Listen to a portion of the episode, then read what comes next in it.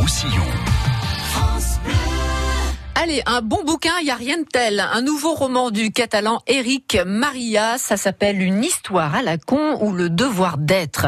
Le quatrième opus de l'auteur, qui à la ville est ingénieur au laboratoire Arago, laboratoire océanologique de Banyuls. Bonjour Eric Maria. Bonjour Michel. Alors vous travaillez avec Vincent Laudet, qui nous produit pour France Bleu de belles chroniques euh, marines euh, à ses côtés. Donc votre boulot à vous, c'est d'être ingénieur au service de l'observation de, de la santé de l'eau, on peut dire ça comme ça?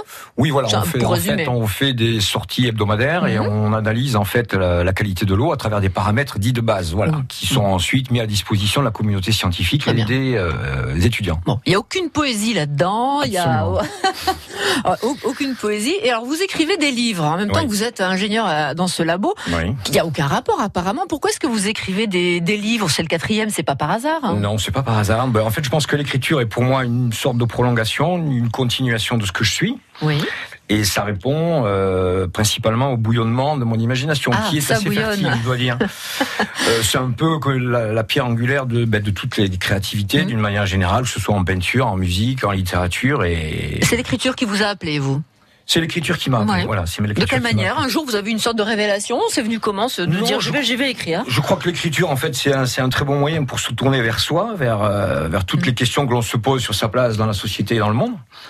Et cela peut être, euh, pardonnez-moi, à certains moments, une psychothérapie. D'accord. Vous, vous le prenez un petit peu comme ça au départ. Je le pris un peu comme ça. Au départ, comme ça. Est-ce que ça a évolué ensuite au fil des, des livres ça reste un peu ce. Mais il y a tout, ça reste toujours en l'ombre. Ça, ça, reste toujours tapis dans l'ombre en fait. Hein. Il suffit d'abord de regarder la quantité de gens qui publient aujourd'hui et de voir tous les éditeurs de France et de Navarre qui qui vous diront être saturés par les manuscrits.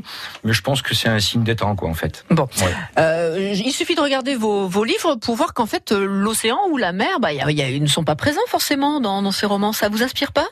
Ben, Disons qu'il n'y a pas pour l'instant de rapport direct dans mmh. ce que j'écris euh, par rapport à mon métier, mais j'ai quand même quelques idées sous le coude quoi qui ah. ben, qui auront fatalement attrait euh, au milieu marin. Ça viendra. Je pense, en effet, je pense en effet qu'un jour j'écrirai euh, sur la mer, sur mmh. l'océan, parce que ça reste quand même très stimulant, très euh, bah, inspirant. Je me vois bien écrire un 20 milieux sous les mers du 21e siècle. Ah ouais, carrément. carrément. Sans complexe. Voilà. Ouais.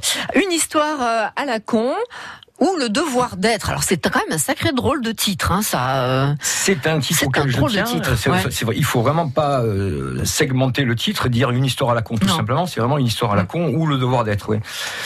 Ben, c'est un livre qui n'est pas encore paru et que j'espère qu'il le sera pour la rentrée prochaine. Alors il y a le mot fin, hein, il est terminé. Il y, a, il y a le mot fin. Il est terminé Quasiment. Quasiment. il n'y a pas le mot fin, mais il est pas loin. D'accord. Quasiment. Donc euh, là, il doit être euh, remis donc à Jérôme Fricler, qui est le, le, directeur des éditions Les Presses littéraires. Voilà, qui, qui vous suivent depuis le début, qui, vous édite depuis, depuis, le début. Alors c'est votre quatrième, euh, c'est votre premier roman. Enfin, c'est le quatrième livre, mais c'est le premier roman finalement, non? Hum, C'est pas vraiment le premier roman, puisque bon, en fait, il y a eu les, les chroniques d'Archibald Pioc, qui étaient des chroniques un peu romancé? C'était romancé? C'était romancé. Oui. C'était romancé. Ensuite, il y a eu un polar qui s'appelait Edona. Hum. C'est un, dans une ambiance un peu particulière, écrit au présent de l'indicatif. Donc c'était un exercice de style.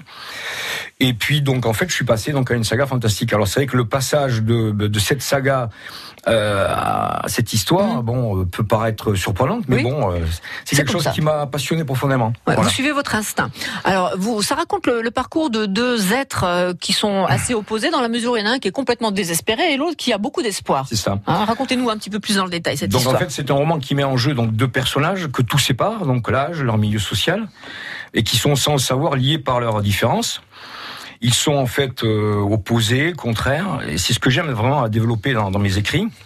Parvenir à relier comme ça des individus euh, qui sont animés par des dynamiques contraires, euh, des dynamiques qui semblent comme ça au premier abord infréquentables, si je puis dire, mmh. mais qui par le biais de l'alchimie ou d'une rencontre, qui vont créer un événement, une collision donc de, de, deux existences. Donc ça va matcher. On se dit ça peut pas matcher, mais en fait si ça va matcher, il, faut que ça il va se passer quelque chose. Et l'un va avoir une influence sur l'autre. Voilà. Donc pour résumer vite euh, un peu l'histoire, donc euh, donc lui c'est un retraité qui est dépité, qui vit seul, qui ne trouve plus sa place dans la mmh. société. Le pauvre. Il en peut, il en peut plus. Ça existe malheureusement. donc il porte sur le monde un regard sévère, désillusionné. Il est aigri quoi un peu. Même alarmiste totalement. Il prend même conscience donc euh, ben, de ce qu'a été sa vie, de, de son altruisme qu'il a poussé dans, même un peu trop loin, au point de s'oublier. Oh, il est plein de regrets. Hein. Il est plein de regrets. Ah il est amer, il est mécontent, il est aigre, et effectivement, il est donc désespéré. Donc, et il, rencontre une dame Donc effectivement, donc après il rencontre donc une femme, une, une marocaine d'origine, Leïla, qui a une quarantaine d'années, Mhm. qui est veuve, Qui a un cancer. qui a une fille, Oui. qui malheureusement donc a un cancer du foie. Mhm. Donc elle pourrait, elle aussi, avoir des bonnes raisons de faire la tête. hein. Totalement. Mais bon, en fait, euh, elle a ce cancer du foie. Il lui reste deux, ou- deux ou trois mois à vivre, mais elle est submergée par l'amour maternel qu'elle porte à sa fille, et elle se laisse porter par l'espoir de s'en sortir et de continuer à vivre en bon, ben, en, en essayant donc de ne pas laisser sa fille sur le monde, bien Ouais. évidemment. La fameuse résilience dont on parle beaucoup. Hein, c'est ça Exactement. Ouais. Donc, elle est consciente de cette cruelle réalité qui s'annonce, et donc elle accepte une proposition euh, qui est totalement insensée, celle d'accepter de faire un go slow pour un trafiquant de drogue entre le Maroc et la France. Un go slow, le contraire du go fast. Exactement. C'est quoi un go slow, pardon Alors le go slow, c'est tout simplement euh, Rien à voir avec les carottes râpées mélangées au chou. hein, c'est tout, simplement donc transporter des matières illicites, en l'occurrence de la drogue, Mais tout doucement, d'un point A un point B, Ah bon de se noyer donc justement aux automobilistes pour, pas essayer de pour pas, pas se faire repérer. remarquer. Voilà, le contraire du. ça c'est du- pas une invention à vous, hein, ça Pas du existe. tout, Bon. pas du tout, pas du tout. Donc elle se laisse convaincre de faire ça Donc elle se laisse convaincre de, se- de, de faire ça. Donc son problème qui l'affecte rapidement, c'est son état de Mhm. santé qui est en dents de scie. Mhm. Elle a un dernier traitement qu'elle supporte difficilement, mais qui euh, néanmoins va ralentir son, son cancer. Elle prend sa fille avec elle, et donc euh, dans l'espoir de profiter de, des moments jusqu'au bout avec elle, Ouais. quoi, en fait. Et puis la rencontre a lieu donc euh, entre le désespoir de, de, de, de, la- cette vie mal remplie par cet homme qui est jeune retraité, Mhm. Et l'espoir fou de cette femme donc Ouais. qui s'accroche à la vie coûte que coûte. Alors on va pas en dire plus. On sait qu'en en se fréquentant l'un et l'autre, l'un va déteindre un peu sur l'autre et vice versa. Mais il y a un petit point important, c'est qu'à Oui. partir de, de la rencontre, donc le, le récit se transforme un peu en road movie. Où donc en fait il va y avoir des croisements, bon, euh, de- de- au niveau de leur sentiment, au niveau de leur attirance, bon, et ça va aboutir, à ce que ça va aboutir. Mais ça, je laisse le soin au lecteur de le Eh découvrir oui, plus tard. eh oui. On vous fera signe quand ça sort. C'est pas encore sorti. C'est aux éditions euh, presse euh, littéraire. Littéraire, Ce sera voilà. aux éditions presse littéraire. Vous restez avec nous. Vous êtes mon invité euh, Eric euh, Maria. L'un de vos grands sujets de réflexion et ça se voit dans votre écriture, c'est aussi la quête spirituelle et religieuse. Sujet ô combien passionnant. On y revient juste après la pub. Les Dragons catalans. France Bleu Roussillon. France Bleu Roussillon vous invite au match événement de l'année. Samedi 18 mai 16h, les Dragons catalans rencontrent Wigan au Camp Nou de Barcelone. Gagnez vos invitations dans le bus France Bleu Roussillon et vos places au Camp Nou pour la rencontre de Super League Dragons catalans Wigan Warrior. Vivez le plus grand événement de la saison 2019 des Dragons catalans grâce à France Bleu Roussillon. Biscala Musica, le magazine musical de France Bleu Roussillon. On y invite celles et ceux qui font l'actualité de la musique. Chansons, pop, reggae, musique fusion et univers transfrontalier avec les sélections de DJ Raph Dumas. Biscala Musica, le dimanche après-midi sur France Bleu Roussillon et quand vous voulez sur francebleu.fr. França Blau Rosselló, a Millàs, France Bleu Roussillon. 101.6. En studio sur France Bleu Roussillon, un auteur natif de Port-Vendre qui a l'esprit qui bouillonne. Il écrit un quatrième roman qui va sortir, qui s'appelle Une histoire à la con ou le devoir d'être. On en parlait il y a un instant.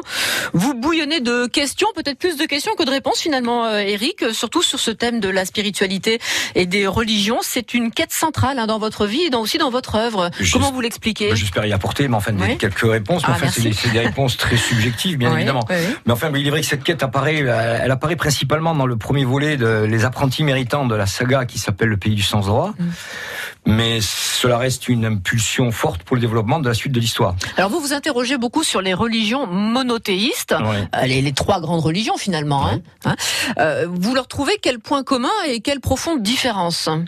Ben, C'est-à-dire qu'en fait, bon, euh, pour faire un petit, une petite rétro- rétrospective, c'est vrai que bon, moi j'ai toujours été attiré depuis ma plus tendre enfance par cette notion de Dieu, cette recherche de l'in- de l'inconnaissable, mais sans pour autant adhérer à une religion particulière, même si je suis issu d'une famille catholique. Oui, catholique baptisé. Voilà, J'ai envie de dire presque comme tout le monde. Exactement. Oui. Donc euh, très tôt, ben, je me suis rendu compte qu'il fallait qu'un travail personnel était nécessaire pour appréhender cette notion mystique et philosophique. Mm. C'est pas moi qui le dis, mais c'est Socrate, Mm. tout simplement. Donc vous voilà toi. parti dans l'étude. Voilà, connais-toi toi-même et tu connaîtras l'univers et les dieux. Hein, Mm. on connaît tout ça. Donc on retrousse ses manches. Vous partez Ben. dans la lecture de choses Oui. pour comprendre.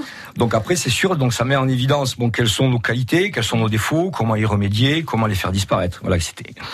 Bon, ensuite. Euh, ça, c'est pas de la religion, c'est du développement personnel. C'est du développement personnel. Oui. Mais en fait, l'intérêt que j'ai toujours porté en fait aux religions monothéistes, même si je me méfie parce qu'elles sont toujours dirigées par des hommes depuis leur fondement, c'est en fait qu'elles disent toutes la même chose, Mm.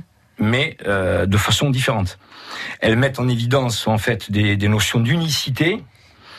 Euh, mais avec des formes différentes et des couleurs différentes. On, on a tous à l'esprit les guerres de religion qui nous ont fait oublier ben, les messages premiers qui nous ont été donnés par ces hommes de paix, moi que j'appelle euh, Jésus, Bouddha, Mohamed, etc. C'était à la base des hommes de paix, quoi. Voilà.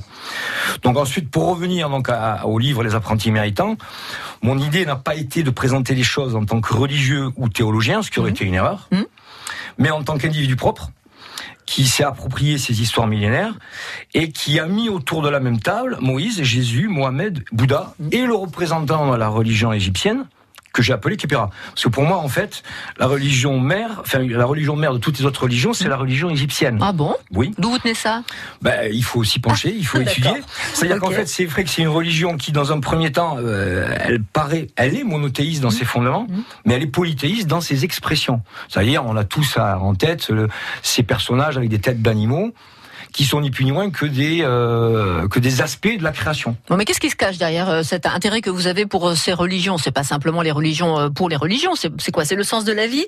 Il y a, il y a, du- il y a- évidemment il y a le sens de la vie, mais enfin bon l'idée a, l'idée a surtout été d'unir en fait toutes ces différences Mhm. pour euh, ben, essayer de retrouver ce que j'appelle moi en fait dans le bouquin le, le- le message premier et de permettre en tout cas donc aux quêteurs des histoires de se sentir libres dans leur réflexion et d'éviter les couloirs euh, que je vais qualifier de, de labyrinthiques Mhm. de chaque religion monothéiste qui, qui, qui défendent euh, individuellement quoi. En fait, tout à l'heure, vous avez tout, tout dit l'essentiel dans votre phrase, hein, en parlant des, des religions qui se ressemblent beaucoup, mais euh, qui, qui étaient plutôt bénéfiques, on va dire, mais qui, euh, parce qu'elles sont pratiquées par des, des hommes, hein, Ouais. donc po- posent problème. Donc le problème ne sont pas les religions, mais, mais les hommes. On peut fermer la parenthèse là-dessus et, hein, et se pencher sur vous en train d'écrire. J'ai envie de savoir, Eric, comment vous faites vous à Port-Vendre chez vous pour euh, écrire. Vous mettez, euh, vous écrivez dehors, au bar, chez vous, dans votre bureau. Comment, vous- d'où vient l'inspiration et comment et à Mais- quelle heure Mais non, c'est-à-dire que j'ai pas de règles, j'ai pas de Ouais. règles particulières. J'écris quand ça me prend, quoi, en fait. hein, pour être franc, je, Ouais. je me trouve par certains moments un peu feignant. Vous avez un cahier de notes hein, qui- J'ai des qui vous carnets, j'ai des carnets qui me suivent. Et puis pour reprendre un peu ce que dit euh, Bernard Werber, que j'adore, Oui. il dit souvent qu'il faut être à sa table de travail au minimum deux ou trois heures par jour, justement pour euh, ben, euh, Produire, produire, produire. pour découvrir le sens des mots, Mhm. pour leur force et les articulations possibles, bon, pour justement essayer que la magie opère, quoi, tout simplement. Donc Voilà. c'est ce que vous essayez de faire. c'est ce que j'essaie de faire. Vous y arrivez. J'essaie, j'essaie, j'essaie. Très bien. Bon, on, on attend euh, le, le feu vert, un vote feu vert pour euh, la sortie de, aux presses littéraires de ce nouveau roman qui s'appelle Voilà. Une histoire à la con ou Le Voilà. devoir d'être. Mhm. Si on a envie de lire les précédents, bon, on va sur internet, on va les trouver. Eric Oui. Maria, il y a les trois autres livres, euh, la saga héroïque. Donc, je le- voudrais, si, si ça m'est permis, je voudrais, je voudrais faire donc un petit, euh, un petit remerciement, un grand remerciement donc à Jérôme Fricler, donc qui est le directeur des presses littéraires, donc il m'a fait confiance, et inviter aussi également donc tous les auditeurs de, de France Roussillon, Mhm. France Bleu Roussillon, je vais y arriver, C'est bien. donc à aller sur le site et à découvrir en fait toute la variété et la richesse des parutions. Parfait. Merci beaucoup. Voilà. Eric Maria, ingénieur merci à vous. euh, à Bagnols-sur-Mer et auteur de romans. Merci. Merci. Au revoir. À réécouter en podcast sur FranceBleu.fr.